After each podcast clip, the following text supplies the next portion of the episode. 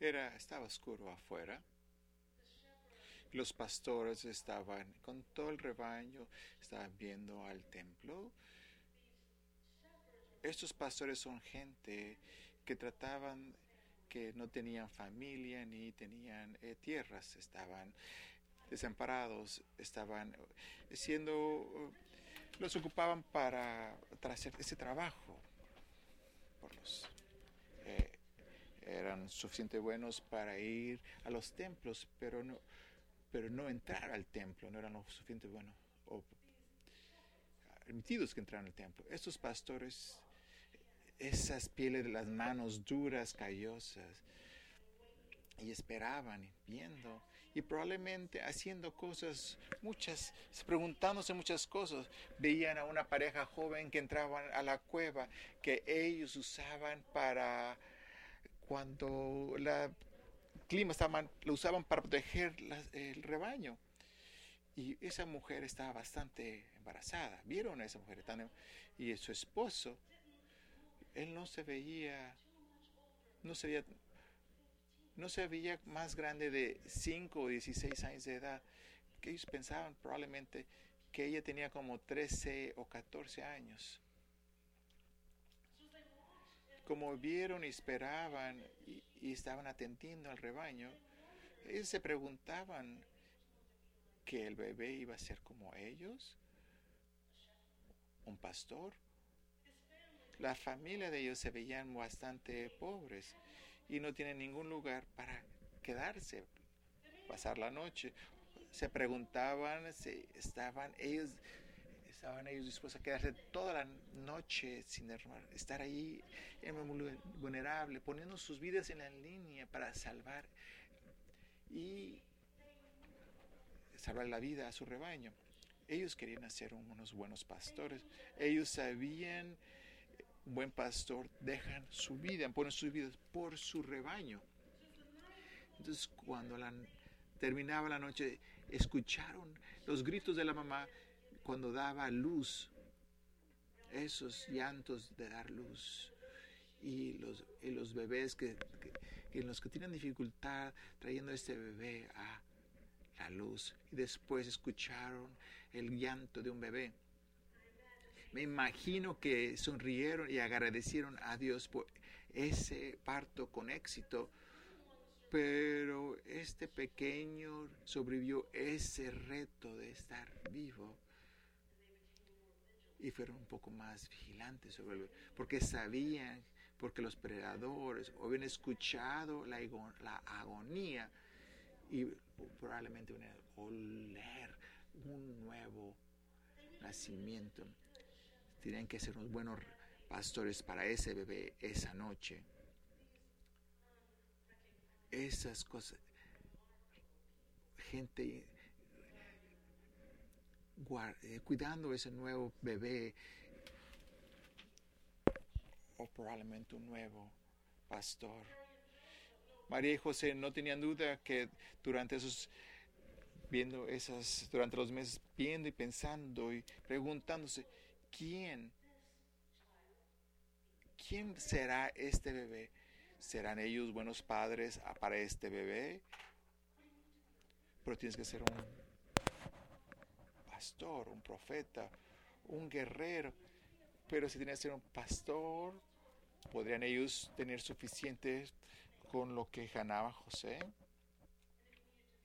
Y si podía ser un guerrero, si tendría que ser un guerrero, cómo podía ser capacitarlo en estas habilidades, que ellos puede ser un líder y ser un rebelde en cuanto a la injusticia.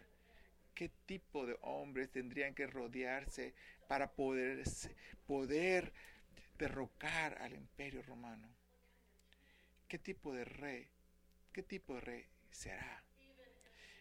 Aun cuando estaba dando a luz, ellos veían y esperaban y se preguntaban, ¿quién?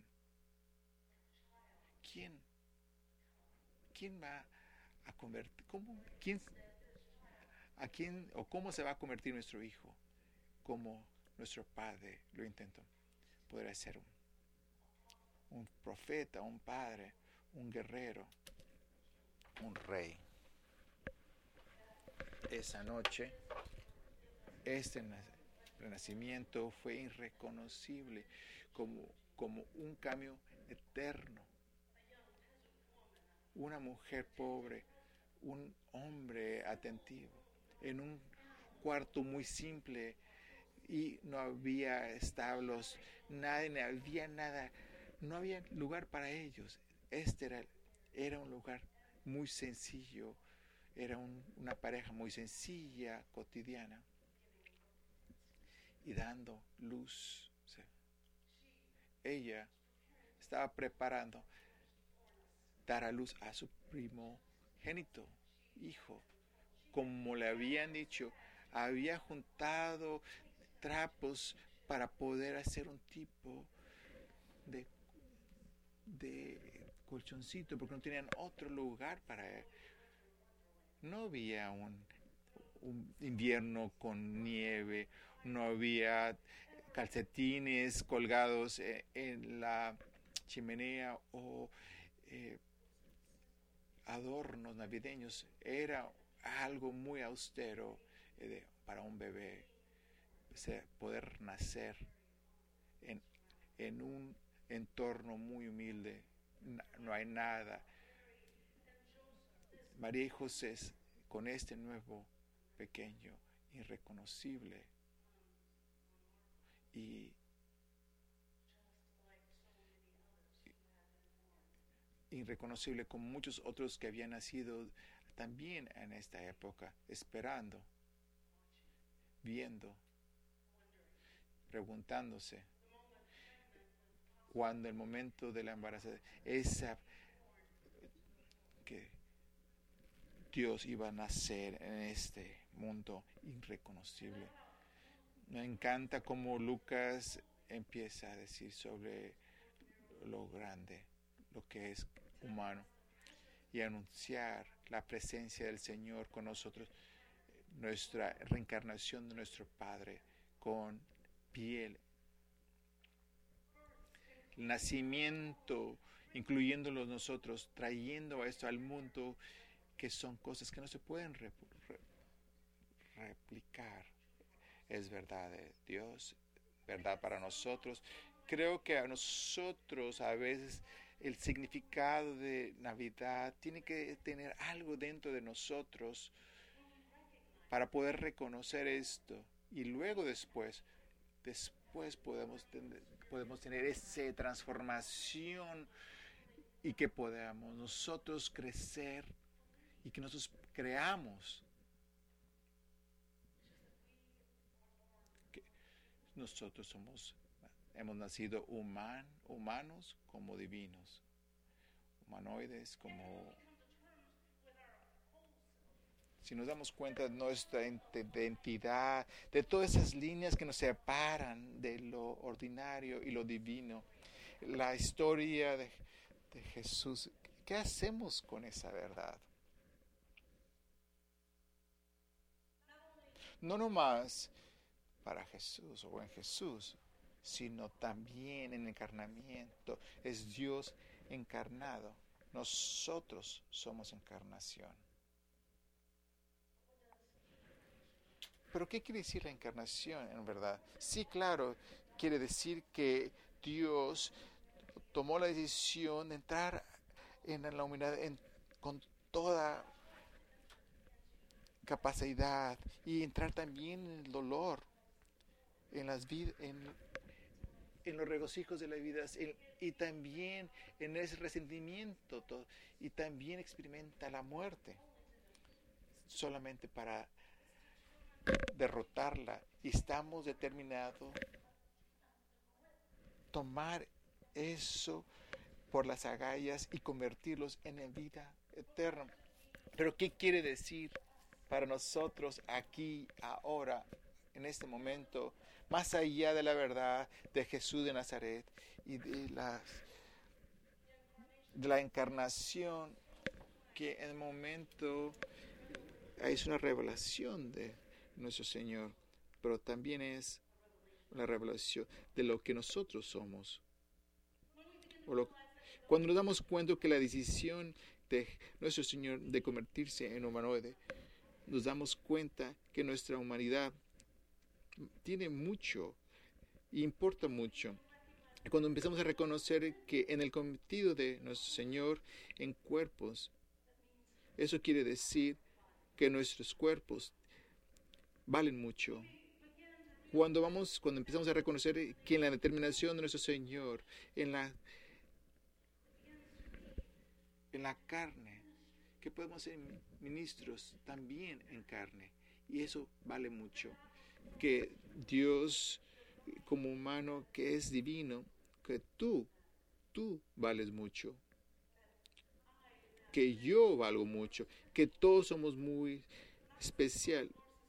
No en una manera de, de creerte e, egocéntrico. Así no. Para ser humano quiere decir ser tú, auténtico, en espíritu, en carne. Dios ha dicho, yo sé que yo te conozco antes de que tú hayas sido transformado, pero yo necesito que seas tú, totalmente tú. Y quiero decir lo que tú tienes, lo que tú tienes, o lo que tú sabes, no nomás para ti, es una realidad. El cometido de nuestro Señor en Jesús está diciendo, yo, yo estoy comprometido a ti. Y ser completamente tú. Señor está diciendo, yo amo tú, auténtico tú. Vive tu propósito. Vive a tu llamado nos, a nos, nosotros recibimos ese llamado, ser ese amor en, con piel. Hemos recibido ese llamado, ser exactamente a la imagen de nuestro Señor, como la señora Williamson. Nuestra profundidad, que no somos, nuestros miedos es somos inadecuados, sino que el miedo de nosotros es que somos poderosos, como nuestro Señor nos hizo. Nuestro miedo más profundo, que somos más poderosos de lo que podemos medir. Esa es nuestra debilidad. Nos preguntamos, ¿quién soy yo para ser brillante, hermoso, talentoso, como Kent lo dijo, y fabuloso, como lo dijo Kent?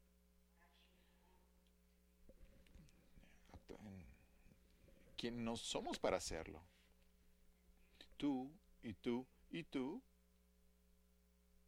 y tú también son hijos de Dios. Tú, eres hecho a la imagen y la iluminación como el divino. Eso de jugar pequeño, hacerte el pequeñito, no sirve para la humanidad o al mundo no hay nada en la denominación de hacerte pequeño para que otras personas no se sienten inseguras de ellos mismos por tu luz. Tú, tu llamado es brillar. Ese es, debemos ser una ciudad en la, en la montaña. Entonces, haciéndose pequeños para que otras personas no se sientan incómodas, alrededor tuyo. No es nuestro llamado. No somos, somos nacidos para manifestar ese Dios que tenemos dentro de nosotros. Nosotros hemos nacido para manifestar la gloria de nuestro Señor, que está dentro de nosotros, que abunda en los corazones. Solamente Time está con nosotros. Nosotros hemos nacido para manifestar la gloriosa, ese Dios glorificante que, que traemos dentro de nosotros. Ok, Kendra ya también se añade. Una vez más, nosotros hemos nacido de, para manifestar la gloria de Dios que está dentro de nosotros, que traemos dentro de nosotros. no nomás en algunos de nosotros, está en todos nosotros, en cada uno de nosotros, incluyendo a los pastores. Cuando dejamos brillar esa luz, inconscientemente estamos dando el permiso a otros que hagan lo mismo. Cuando dejamos nuestra propia luz brillar, inconscientemente damos a la otra persona inconscientemente que haga lo mismo. Cuando nos liberamos nuestros miedos, nos liberamos de nuestros propios, de ser fabulosos. Nuestra presencia automáticamente, automáticamente libera a las otras personas. Navidad es un regalo de nuestro Señor.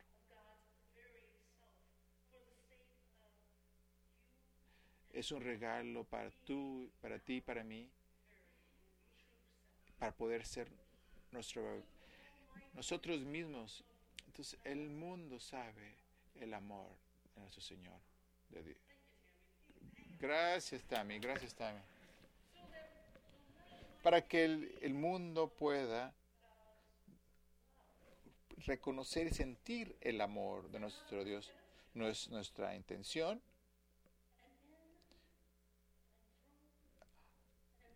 A través y por ti, Dios